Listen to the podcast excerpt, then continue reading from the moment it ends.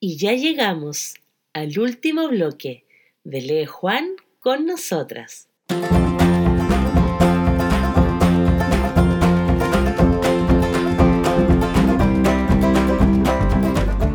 Qué rápido pasaron las cuatro semanas. Pensar que ya estamos en el último martes y estamos ya 29 de octubre. Como saben, hoy estamos dando por finalizado todo este estudio del mes de octubre y ha sido un tiempo muy especial. Yo sé que muchos de nosotros lo hemos disfrutado, hemos aprendido, eh, ha sido un bonito, bonito, bonito tiempo. Así que ahora Vamos a partir con los últimos cinco capítulos de este bloque, que era un poquitito más largo, pero que sé, me imagino que lo han disfrutado muchísimo.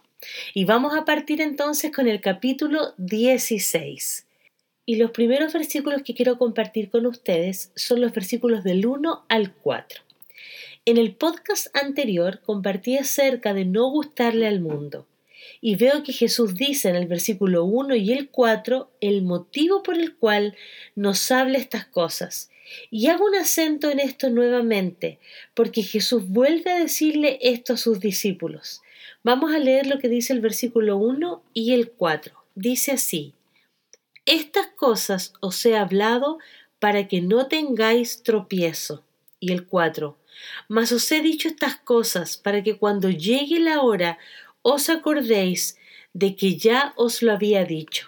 Y lo que está hablando desde el versículo 26 del capítulo 15 es lo último que vimos en el bloque anterior de la semana pasada, que habla acerca de la persecución venidera. Debemos acordarnos que Él ya nos advirtió que íbamos a tener persecución.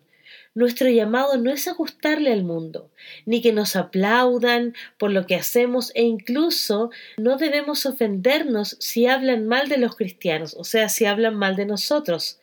Jesús ya nos advirtió.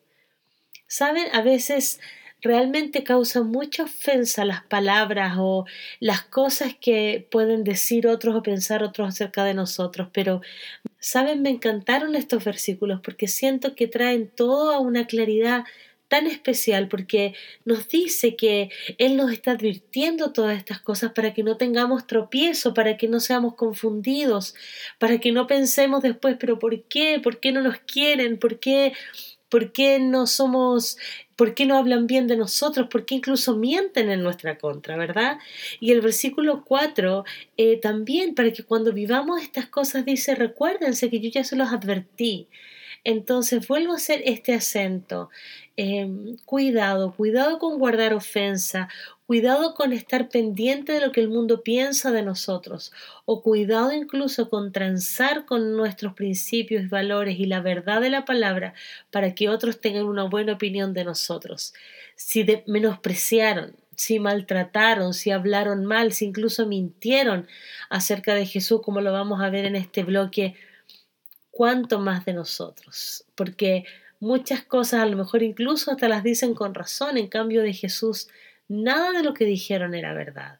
Y si Él no se ofendió, si Él perdonó, si Él amó incluso, cuánto más nosotros. Y ahora vamos a continuar con los siguientes versículos y vamos a mirar desde el versículo 5 al 15. Y aquí habla acerca de la obra del Espíritu Santo. Y quiero que leamos juntos el versículo 13.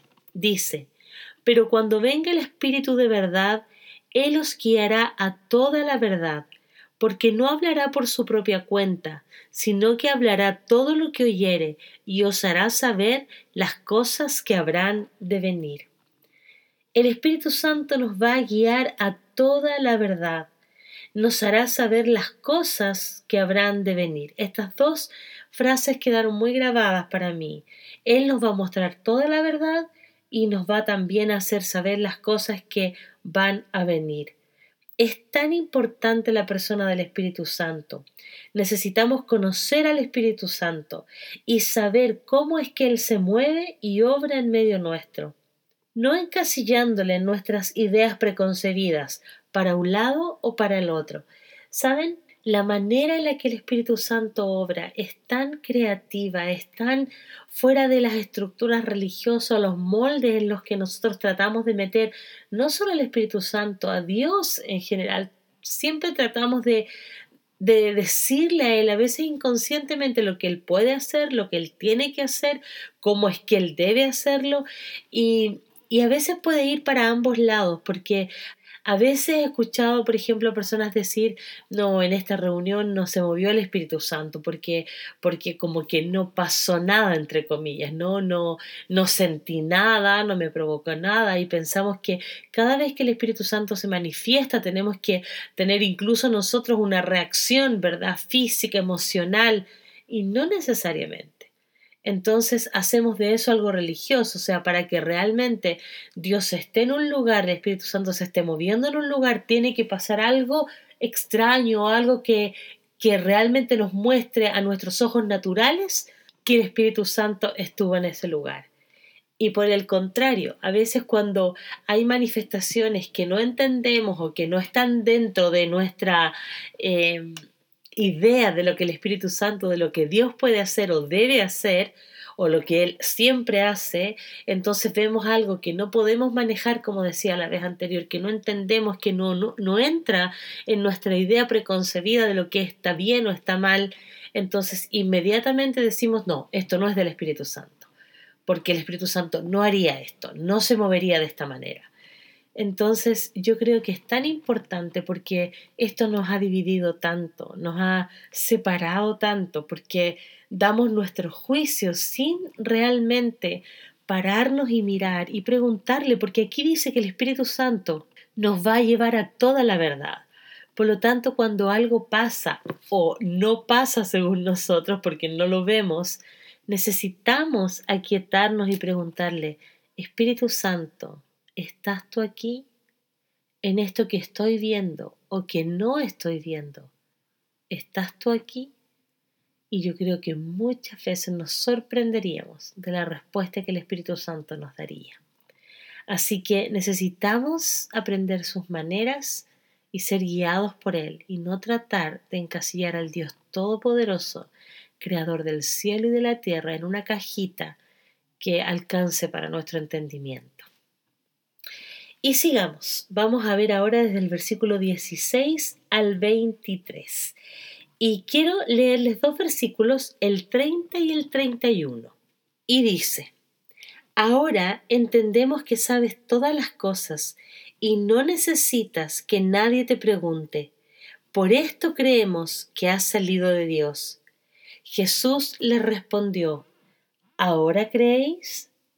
Saben, eh, durante varios capítulos anteriores, historias en, el libro de Juan, eh, se ha repetido esto, cuando algo eh, milagroso sucedía, dice en alguna parte, y ahora creyeron. Y después de ver tal situación, entonces comenzaron a creer. Y es interesante que ya en la última parte de este libro vuelve a suceder algo así, ¿verdad? Cuando Jesucristo empieza a hablarles, empieza a revelar muchos misterios. Entonces ellos dicen, ahora entendemos que sabes todas las cosas, ahora, después de que ha resucitado muertos, que ha alimentado cinco mil, que ha sanado muchísimos enfermos, ellos dicen, ahora entendemos y creemos que ha salido de Dios. Y me encanta la respuesta de Jesús porque puedo casi imaginarme, la verdad, como diciendo, ¿ahora creen? ¿Ahora, después de todo lo que han visto, después de todo lo que les he enseñado, después de los milagros impresionantes que he hecho, ah, ahora por fin creen. Y vamos a ver más adelante que esto se vuelve a repetir, que no es como ah, aquí, ahora sí, ¿no? Sino que viene otro proceso y voy a compartir un, un, poco más acerca de esto en los próximos capítulos. Así que sigamos ahora con el capítulo 17 y vamos a mirar un poquito desde el versículo 1 al 19. Y quiero leer justamente los versículos del 17 al 19. Dice así, Santifícalos en tu verdad, tu palabra es verdad. Como tú me enviaste al mundo, así yo los he enviado al mundo. Y por ellos yo me santifico a mí mismo, para que también ellos sean santificados en tu verdad. Eh, la palabra santificarse o ser santo, una de las definiciones es ser puesto aparte, ser apartado.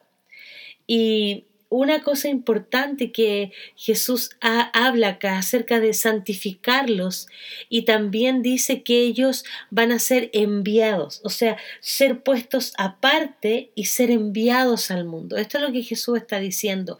Santifícalos, Padre, apártalos para un propósito. ¿Y ese propósito cuál es? Ser enviados al mundo. La palabra es la que nos santifica. Dice, santifícalos en tu verdad, tu palabra es verdad. La palabra de Dios es la que santifica nuestras vidas. ¿Por qué? Porque al leer la palabra, al descubrir la voluntad de Dios, los planes de Dios, nosotros dejamos de hacer las cosas como las hace el mundo y nos ponemos a un lado, hacemos otro modelo, nos seguimos la corriente que todos siguen, ¿verdad? Nos salimos de esa corriente hacia un lado para hacer el plan de Dios para nuestras vidas. Entonces, ¿para qué somos apartados? ¿Verdad? Salimos de esta corriente, pero ahí no queda todo, no solamente es como que se quedaron a un lado aparte. Y como muchas veces, ¿verdad? Los cristianos hacemos como, ok, no somos del mundo, no tenemos nada que ver con el mundo y nos gusta reunirnos solo a nosotros, estar solo nosotros, porque nosotros somos estos especiales hermanos, ¿verdad? Y un lugar seguro y no queremos tener nada que ver con el mundo. Pero aquí vemos que ese no fue el propósito. No fuimos llamados a quedarnos y que la gente viniera hacia nosotros o que la gente viniera a nuestra iglesia o que la gente viniera hacia la fe, sino que fuimos enviados a ir. Y esto lo vamos a ver en otras partes, ¿verdad? Y en otros libros de la Biblia. Fuimos enviados, enviados. Dice que son maravillosos, benditos los pies de aquellos que van y llevan las buenas nuevas de paz las buenas nuevas de redención. Fuimos llamados a ir, apartados para qué? Dice Jesús, como tú me enviaste al mundo, así yo los he enviado al mundo. Fuimos enviados por Jesús. Así que nuestra labor siempre, todo el tiempo es ser apartados para ir a otros, no para aislarnos, sino para alcanzar a los que lo necesitan. Ahora veamos los últimos versículos de este capítulo del 20 al 26 y vamos a leer el versículo 20. Dice, Mas no ruego solamente por estos, sino también por los que han de creer en mí por la palabra de ellos. A mí me gusta imaginarme esta escena.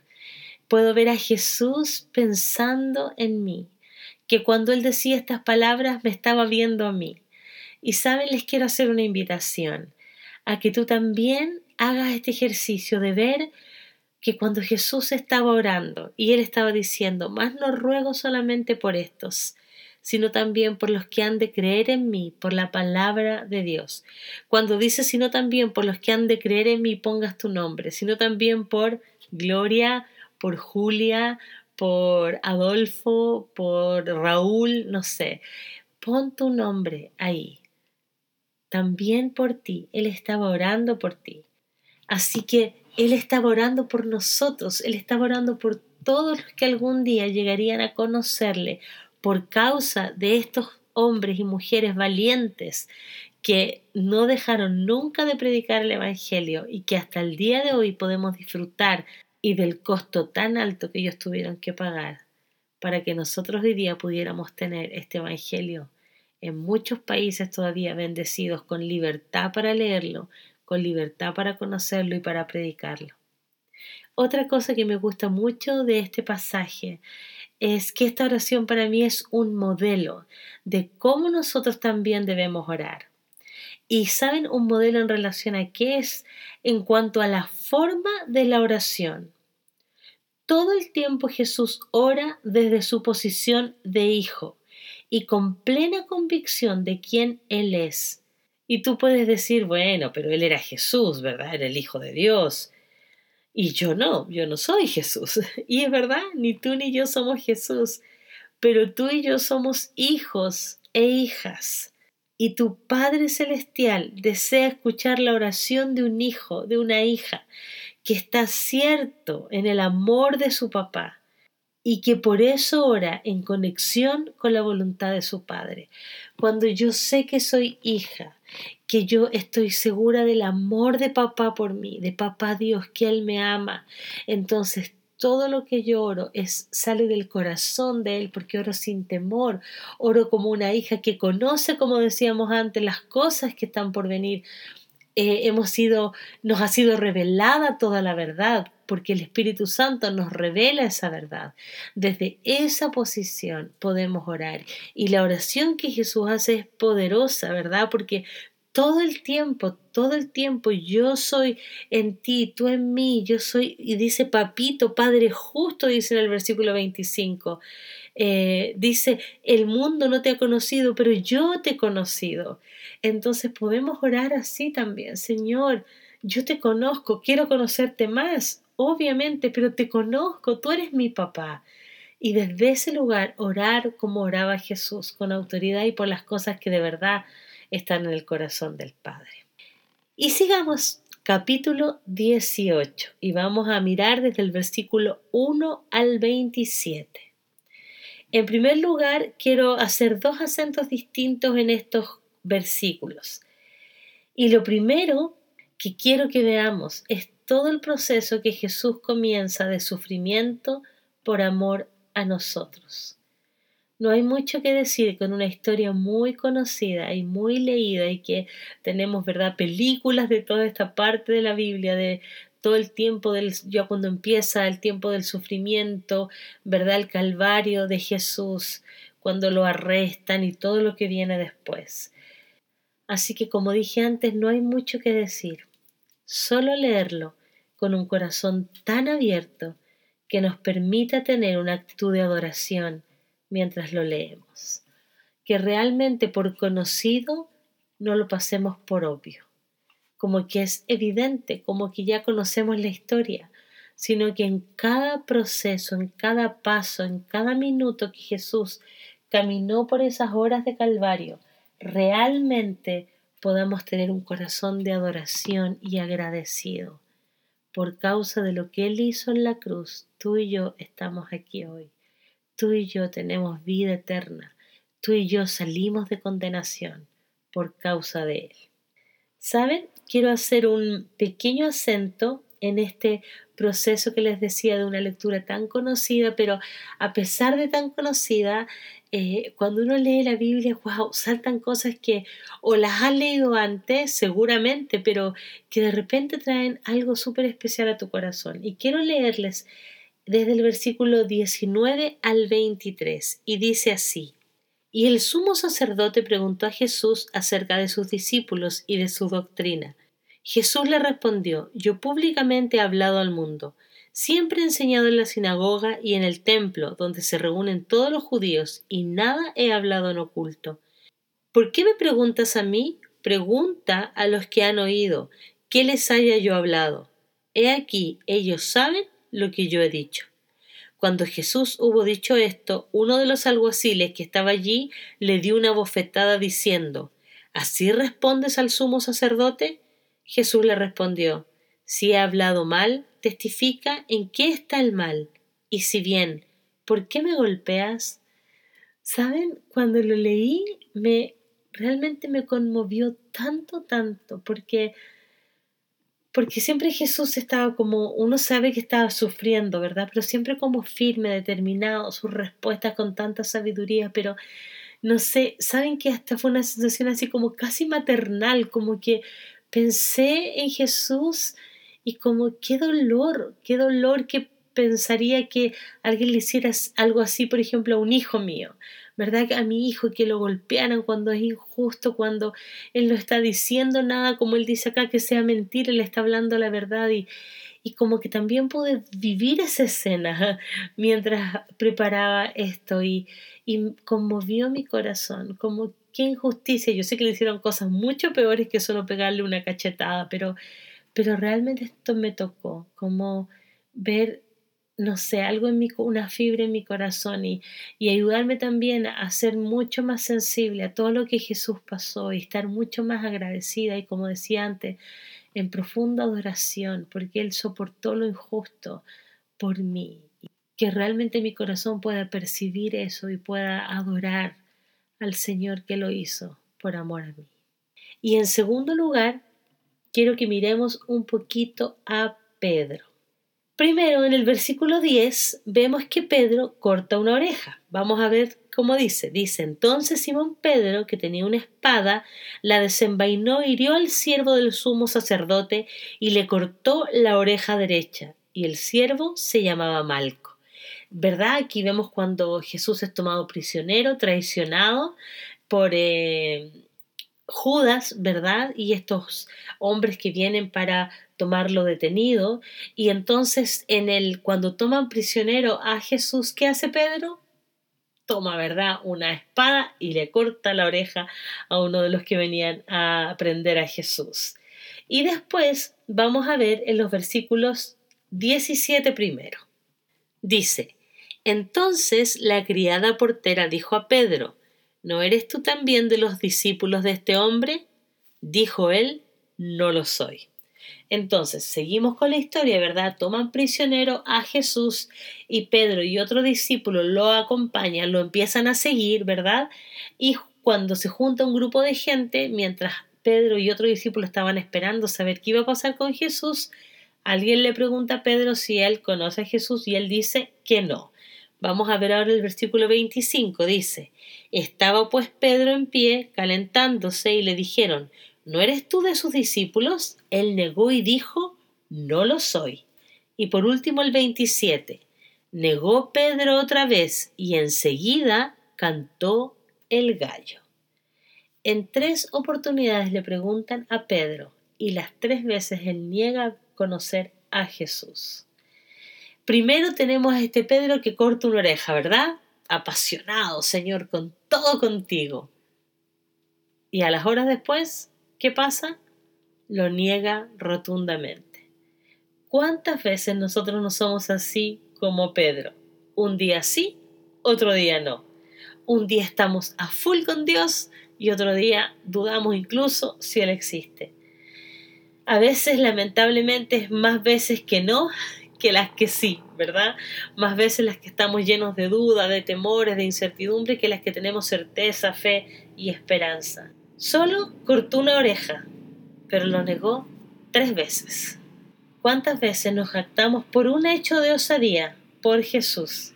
Y detrás de eso hay tres hechos vergonzosos somos así, miramos, ¿verdad?, la Biblia y a veces juzgamos y decimos, ¿cómo es posible que ellos hayan hecho eso? Pero nosotros somos iguales. Y nosotros tantas veces hacemos las mismas cosas o peores.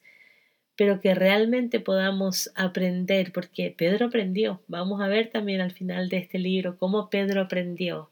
Y bueno, y vemos en el libro de Hechos, ¿verdad? Cuando fue lleno del Espíritu Santo, su osadía, su valor y su amor por predicar la palabra. Pero muchas veces nosotros somos así y qué bueno saber que Jesús tiene misericordia y nos ama y vamos a ver lo que pasa después con Jesús y con Pedro. Ahora vamos a mirar desde el versículo 28 al 40. Y lo que quiero hacer acento aquí es acerca de los religiosos.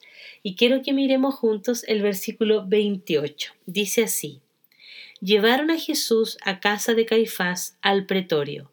Era de mañana y ellos no entraron en el pretorio para no contaminarse y así poder comer la Pascua.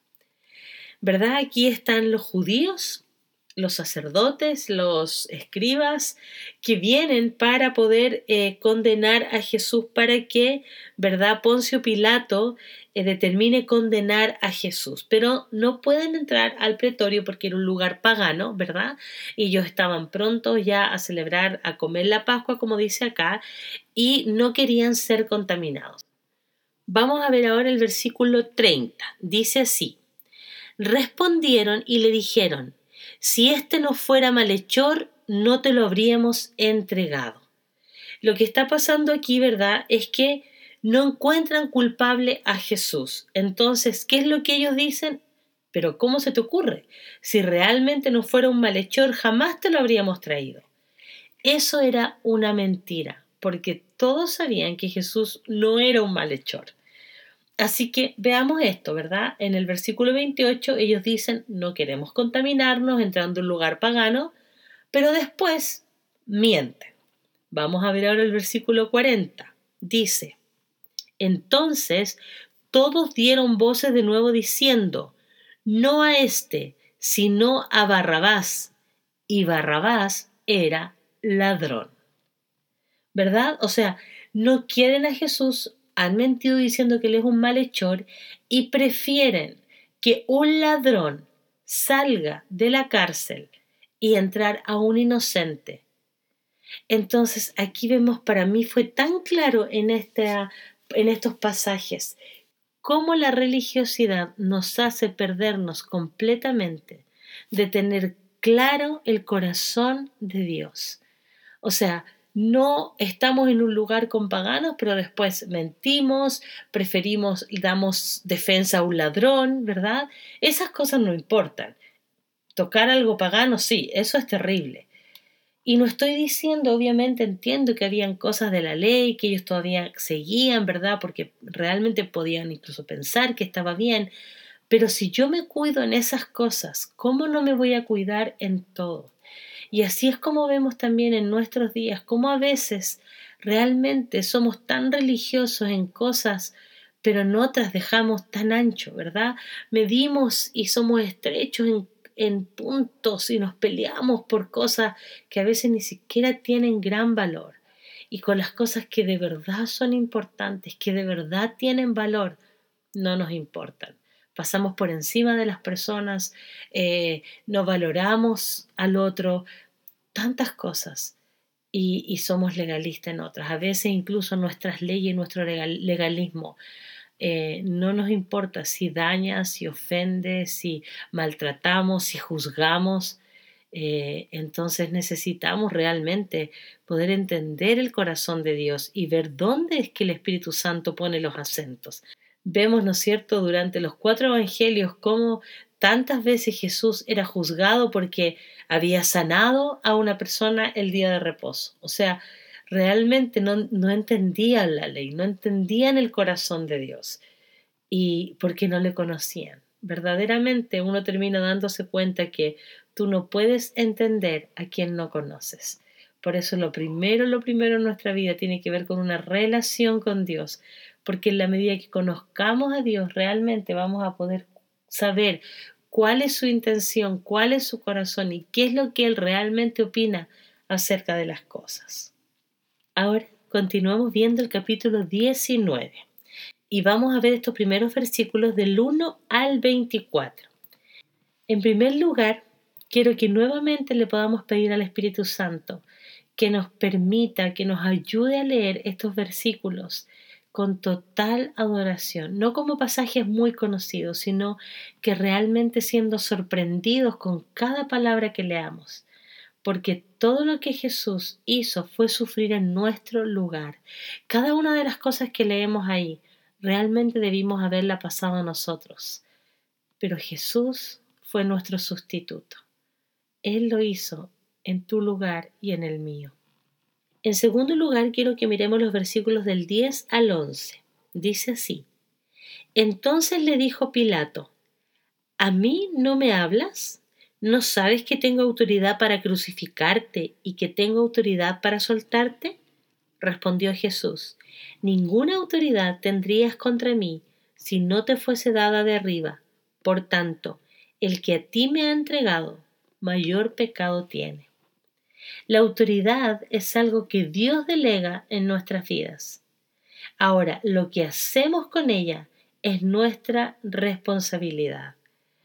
Realmente la palabra es clara con respecto a esto. Dios es el que delega autoridad, lo vemos en los salmos, lo vemos en el Nuevo Testamento.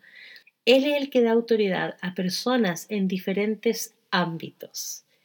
Ahora, ¿qué hacemos nosotros con eso? Es nuestra responsabilidad, ¿verdad?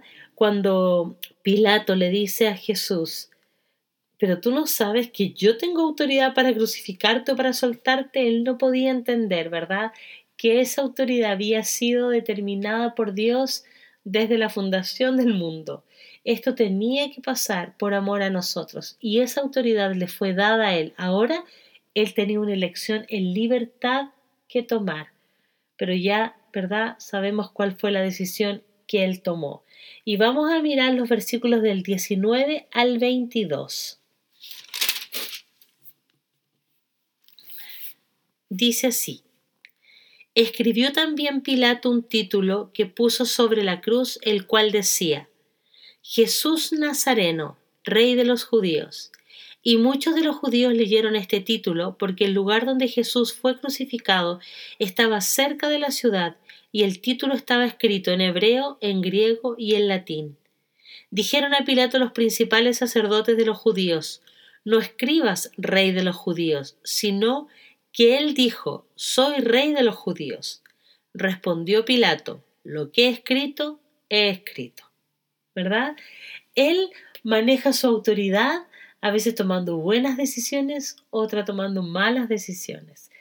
Pero la autoridad viene delegada por Dios. Por eso es tan importante cuando la Biblia nos enseña a orar por nuestras autoridades, en la iglesia, en los gobiernos, porque Él ha delegado esa autoridad a las personas que están como cabezas, ¿verdad? En diferentes lugares e instituciones. Lo que necesitamos orar es para que ellos usen esa autoridad sabiamente en favor de otros, por el bien de otros. Pero realmente tenemos que orar desde esa perspectiva. Dios delegó esa autoridad, yo no voy en contra de esa autoridad, como muy bien decía también David, ¿verdad? Cuando eh, tenía una y otra vez la oportunidad de matar a Saúl o de hacer daño contra Saúl, él no tocaba al ungido, decía él, ¿verdad? No tocaba porque era la autoridad, el rey, que Dios había dado esa unción a Saúl y él no iba a ir en contra de eso. Pero lo que nosotros sí podemos hacer es orar para que esas personas en autoridad hagan un trabajo de excelencia y hagan lo mejor que ellos puedan hacer, más aún si conocen al Señor. Ahora vamos a ver desde el versículo 25 al 42. Y una de las cosas que resaltó para mí en estos versículos es que todo lo que estaba ocurriendo, y no solamente en este momento, sino desde mucho antes, ¿verdad? Todo había sido dicho y anunciado desde muchísimos, muchísimos años antes.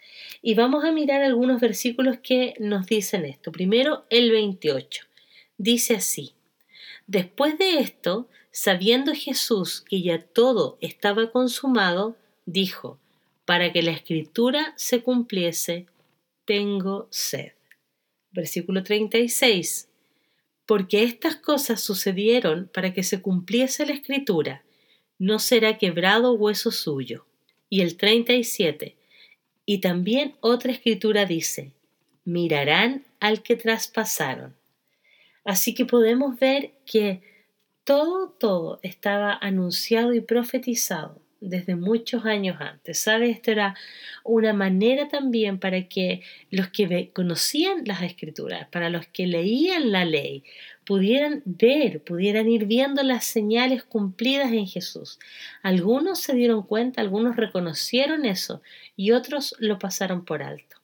En los tiempos que nosotros estamos viviendo hoy día, Muchas de las cosas que estamos viendo han sido profetizadas.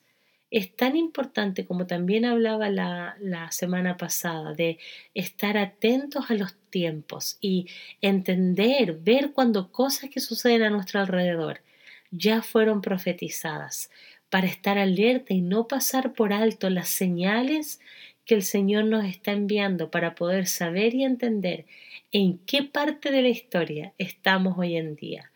Así que alerta nuestros ojos atentos, nuestros ojos, alerta nuestros oídos para poder ver y entender, escuchar con precisión lo que el Espíritu Santo nos está queriendo mostrar en este tiempo y para que cuando esas cosas pasen también traigan fe y esperanza a nuestro corazón, que como Él lo ha prometido, Él lo va a cumplir.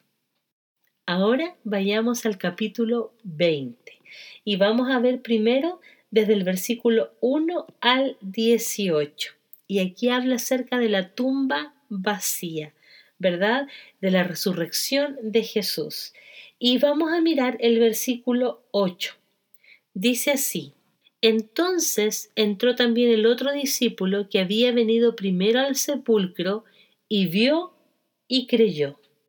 Y saben, a esto yo lo llamo el proceso de la revelación. Hemos visto, ¿verdad?, cómo en distintos pasajes, y lo veíamos hace unos minutitos atrás, esto de ahora creyeron, ¿verdad? Ahora él creyó.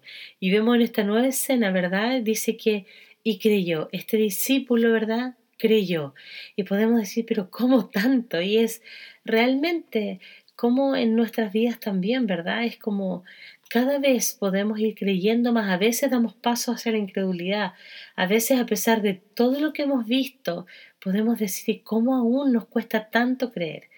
Pero también podemos entender que la fe es un proceso de revelación, un proceso de ir entendiendo poco a poco realmente lo que significa nuestra fe, lo que significa Jesús, quién es Dios realmente para nosotros en nuestra vida. Y cada día eh, somos sorprendidos por nuevas cosas que vamos viendo, pero que realmente en este proceso siempre vayamos en aumento, pero no entre la incredulidad y la fe, no entre un día creer y otro día no, sino que, que cada vez más la revelación que nos ha sido dada vaya en aumento para creer cada día más y cada día más sin caer en incredulidad. Bueno, y ahora vamos a ver los siguientes versículos desde el 19 al 23. Y quiero que veamos en primer lugar el versículo 19. Dice así, Cuando llegó la noche de aquel mismo día, el primero de la semana, estando las puertas cerradas en el lugar donde los discípulos estaban reunidos, por miedo de los judíos, vino Jesús y puesto en medio les dijo, paz a vosotros. Una cosa que me llamó la atención de esto es que los discípulos tenían miedo de los judíos, tenían miedo de los suyos. ¿Saben? Al parecer esto ha sido siempre así.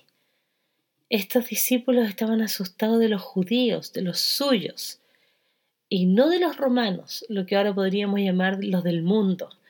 Y muchas veces nuestro temor es hacia los de nuestra propia familia a nuestra propia familia de la fe, porque a veces los ataques más fuertes los recibimos desde los nuestros, no desde el mundo. Desde el mundo a veces ni siquiera eh, recibimos los ataques o las palabras de odiosidad. Yo recuerdo muy bien que cuando estuve en España, algunas personas con las cuales hablaba y les comentaba que yo era cristiana, que era evangélica, eh, me decían, ay, qué bonito, ay, qué lindo. Los evangélicos son muy buenos, son buenas personas, son como que sus palabras eran, eran como de bien.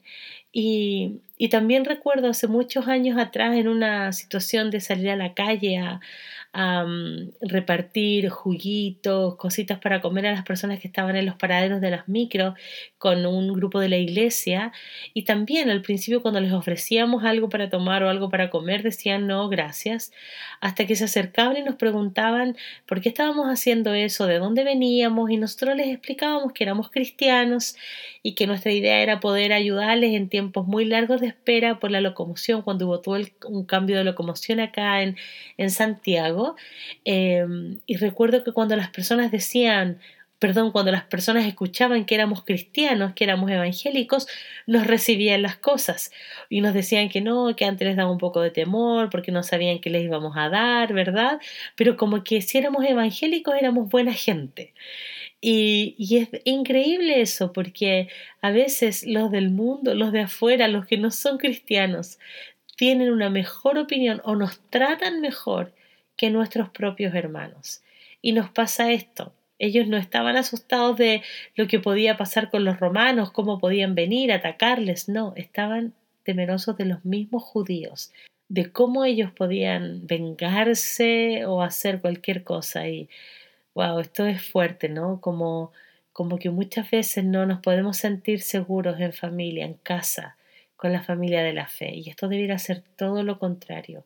Entre nosotros, a pesar de nuestras diferencias, debiéramos guardarnos, cuidarnos, amarnos, defendernos, protegernos y no atacarnos y no dañarnos y no murmurar unos de otros y no murmurar ni hablar mal ni usar las redes sociales para hablar acerca de las personas que están mal, que se apartaron, que están en pecado, en lugar de orar por ellos, en lugar de bendecirles. Yo recuerdo hace muchos años cuando un músico cristiano se supo que había caído en pecado, había dejado a su esposa por otra mujer y las críticas vinieron de una manera impresionante.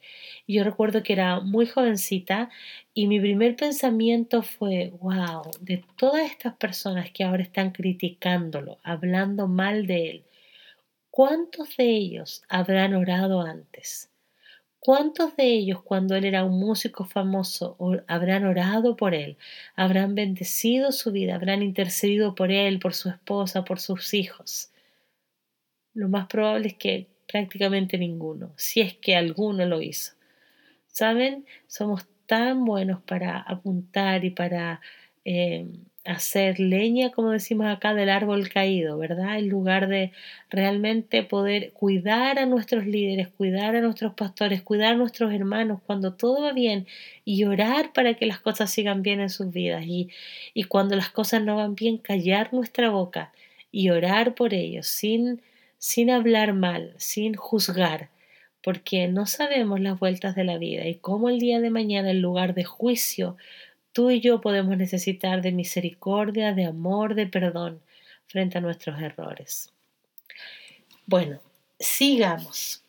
Otra cosa que quisiera ver de estos versículos es el versículo 21, que dice, Entonces Jesús les dijo otra vez, paz a vosotros, como me envió el Padre, así también yo os envío. Y quiero leer lo que significa esta palabra cuando dice como me envió el Padre. Esta palabra envió dice envió, apostelo, compare apostólico, comisionar, separar para un servicio especial, enviar un mensaje por medio de alguien o con una misión, equipar y mandar a alguien con el respaldo completo y autoridad de quien lo envía. Esta palabra envió es tan poderosa y me llamó mucho la atención cuando leí este comentario en mi Biblia acerca del original de esta palabra, de esta palabra apostelo, que tiene que ver con apostólico, ¿verdad? Y muchas veces hacemos como algo tan grande de esta palabra, ¿verdad? De los apóstoles y, nos separamos en rango y la importancia de uno, la importancia del otro y, y cómo realmente pensamos que eh, en el cuerpo de Cristo es así, ¿no? Unos poniéndose sobre otros y vemos tantas veces en la Biblia que dice, entre ustedes no sea así, no sea como en el mundo. Y vemos cómo aquí Jesús está usando esta palabra y está diciendo como me envió el Padre a mí. O sea, en esta labor apostólica, ¿verdad? De dar un servicio especial, de enviar un mensaje y de ir respaldado con toda la autoridad de quien lo envía. Así venía Jesús, ¿verdad? Respaldado con la autoridad del Padre. Dice, así mismo yo los envío a ustedes. O sea, Él está traspasando esto a todos nosotros. Todos nosotros tenemos este llamado de ir comisionados, que estamos separados para un servicio especial, listos para enviar un mensaje, ¿verdad? Por medio de una misión y estamos equipados y mandados por alguien con todo el respaldo completo y la autoridad de Dios, quien nos ha enviado. Así que esto es poderoso porque vemos que no solamente en este versículo, en varios otros, incluso otros libros de la Biblia, de otros evangelios, vemos cómo esta es la orden. Id, id, todo el tiempo. Esto es lo que nos ha sido ordenado. Nosotros recibimos una comisión y el mismo poder que estaba en Jesús y ese equipamiento, Él lo traspasó a nosotros para que ahora nosotros hiciéramos esa obra. Eso no nos hace mayores ni menores que nadie porque todos hemos sido enviados en esa misma comisión. Y vamos a leer también los versículos 22 y 23 que dicen, y habiendo dicho esto, sopló y les dijo, recibid el Espíritu Santo. A quienes remitiereis los pecados, les son remitidos, y a quienes se los retuviereis, les son retenidos. El Espíritu Santo, recibir el Espíritu Santo, es recibir una misión. Este es el propósito de mantenernos llenos del Espíritu Santo, es para la misión. Y vamos a ver lo que dice un versículo muy conocido por todos que es Hechos 1.8. Dice, pero recibiréis poder cuando haya venido sobre vosotros el Espíritu Santo, y me seréis testigos en Jerusalén, en toda Judea, en Samaria y hasta lo último de la tierra. Este era el propósito de la venida del Espíritu Santo, recibir ese poder para la comisión. Y aquí también pasa lo mismo, ¿verdad? Jesús sopla sobre ellos para que sean llenos del Espíritu Santo, para que reciban el Espíritu Santo e inmediatamente les da la misión. Ese es el propósito. Cuando nosotros oramos por una llenura del Espíritu Santo, por tener una experiencia preciosa, una visitación del Espíritu Santo, no es solo para tener un momento espectacular con el Señor, que sí, que lo disfrutamos, que nuestra carne, nuestra alma, todo disfruta la presencia de Dios, pero siempre tenemos que entender que no se trata de nosotros, no se trata para yo recibir una palabra profética, no se trata para que alguien me diga algo a mí, no se trata para yo sentir algo, no se trata de mí, ¿verdad? De lo que a mí me provoca, de lo que a mí me produce, de lo que Dios me está hablando a mí. Se trata de otros, se trata de poder para llevar el Evangelio, para ir, como ya veíamos antes, ¿verdad? Así como Él me envió, como el Padre lo envió a Él, Él me envía a mí y me da del Espíritu Santo, esa tercera persona preciosa de la Trinidad, me da el poder, porque esa persona maravillosa me equipa, me consuela, me anima, me restaura, para que yo pueda hacer toda la obra que Él puso delante de mí. Vamos a ver ahora los siguientes versículos, los últimos versículos de este capítulo, los versículos del 24 al 31. Y quiero hacer hincapié en el versículo 25 que dice así. Le dijeron pues los otros discípulos, al Señor hemos visto. Él les dijo, si no vieren sus manos la señal de los clavos, y metiere mi dedo en el lugar de los clavos, y metiere mi mano en su costado, no creeré. Este que está hablando aquí es Tomás. Y vemos que es transversal en toda la Biblia el problema de la incredulidad y que a pesar de todo lo que hayamos visto, siempre necesitamos ver más. Y ya lo habíamos hablado antes, ¿verdad? No importa cuántos milagros increíbles habían visto. No, siempre faltaba algo más para creer, algo más para creer. Y como les dije antes, aquí vemos dos áreas. La incredulidad que crece muchas veces en nuestra vida o también nuestro propio proceso de fe. Lo importante es estar en un proceso, pero no ir de la fe a la incredulidad, de la fe a la incredulidad, sino que mantenernos en una fe creciente, que a lo mejor todavía hay cosas por las cuales nos cuesta creer. Tal vez nosotros necesitamos ir creciendo en este proceso de fe, ¿verdad? Nuestra fe ahora pequeñita necesita ir desarrollándose pero lo importante es que no decaigamos y que no necesitemos estar todo el tiempo viendo cosas para poder creer. Y ahora llegamos al último capítulo de este libro, el capítulo 21. Y aquí hay muchas cosas que podemos ver, pero la verdad es que para cerrar este último capítulo, solo sentí muy fuerte el acento en un versículo. Y aquí está hablando de la restauración de Pedro, ¿verdad? De todo lo que había pasado después de las tres veces que Pedro había negado a Jesús. Y se produce todo este proceso de restauración donde Jesús le pregunta una y otra vez si lo ama. Le dice, Pedro me ama, segunda vez Pedro me ama, tercera vez Pedro me ama, ¿verdad?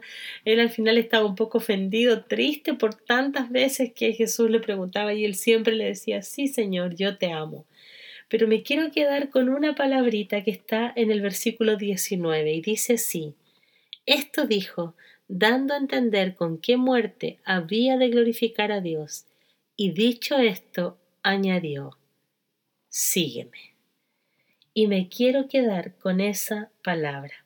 Y para mí, después de todo lo que hemos visto en estas cuatro semanas, me queda una palabra, que es una invitación, y es la que Jesús le hace a Pedro, y también te hace a ti y me hace a mí.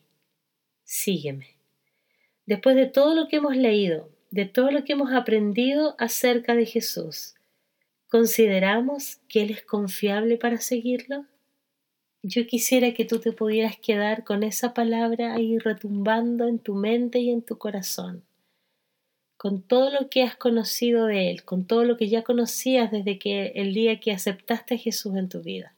A lo mejor con lo poquitito que lo conoces o con lo mucho que lo conoces él te dice, extiende su mano hacia ti, te dice, hijo, hija, sígueme.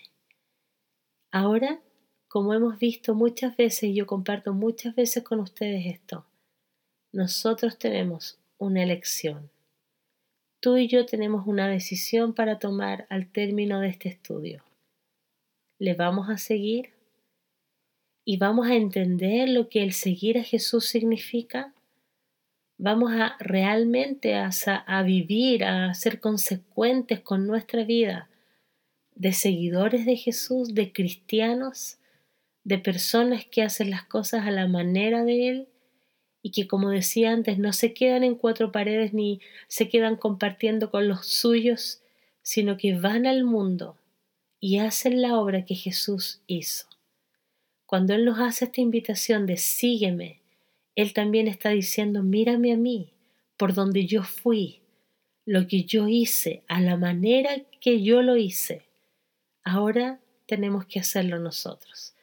Sabes, estudiar los evangelios es una manera tan poderosa de conocer las maneras de Jesús, para que también esas maneras se vuelvan las nuestras. Deseo que todo este estudio sea una invitación para dedicar nuestras vidas a Él. Y vamos a orar para terminar estas cuatro semanas de leer la Biblia juntos. Padre, te doy tantas gracias por tu presencia. Te doy tantas gracias por tu persona. Te doy tantas gracias porque tenemos libertad para leer tu palabra, para escuchar tu palabra, para conocerte.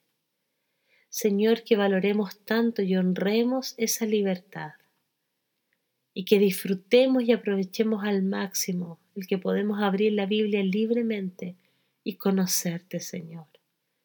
Oro para que cada uno de estos estudios, cada una de las audiobiblias que grabó Iva, cada uno de estos audios, Señor, llegue hasta los lugares más alejados y apartados, aquellos que a lo mejor nunca han oído de ti, aquellos a lo mejor que están llenos de dudas, de quebranto, de heridas, y que esta palabra leída y que estos estudios, Señor, esta reflexión de la palabra, realmente les llene de vida y de esperanza y de conocerte a ti, porque esa es la razón, esa es la vida eterna, que te conozcamos a ti y al Padre que te envió.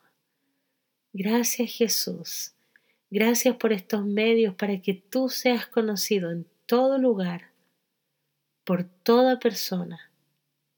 Gracias, papito, gracias por cada uno de los que ha escuchado, que ha apartado este tiempo, que ha decidido apartar minutos, horas de su día para ponerte a ti en primer lugar y conocerte, Señor.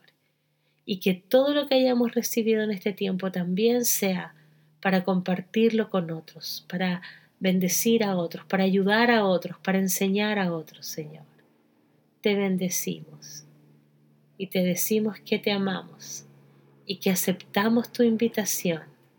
Sí, Jesús, te vamos a seguir. En tu nombre. Amén. Y ahora sí, hasta aquí hemos llegado, hemos finalizado. Lee Juan con nosotras junto a Iva. Estamos muy contentas por este precioso tiempo que hemos podido disfrutar Gracias por estar ahí, gracias por seguirnos, gracias por ver los videos de YouTube, gracias por escuchar estos podcasts, gracias por escuchar la, audio Biblia, gracias por leerlo de nuestras páginas, gracias por estar ahí. Estamos preparando y soñando con nuevas cosas, eh, también juntas y cada una en sus respectivos canales, cada una con lo que Dios le ha dado, ahí va con que Dios me ha dado a mí siempre pensando en poder llevar el Evangelio a quienes no le conocen. Así que muy felices, espero que ustedes lo hayan disfrutado, hayan aprendido y que podamos volver a vernos en una nueva oportunidad, volver a escucharnos en una nueva oportunidad. Que Dios les bendiga y hasta la próxima.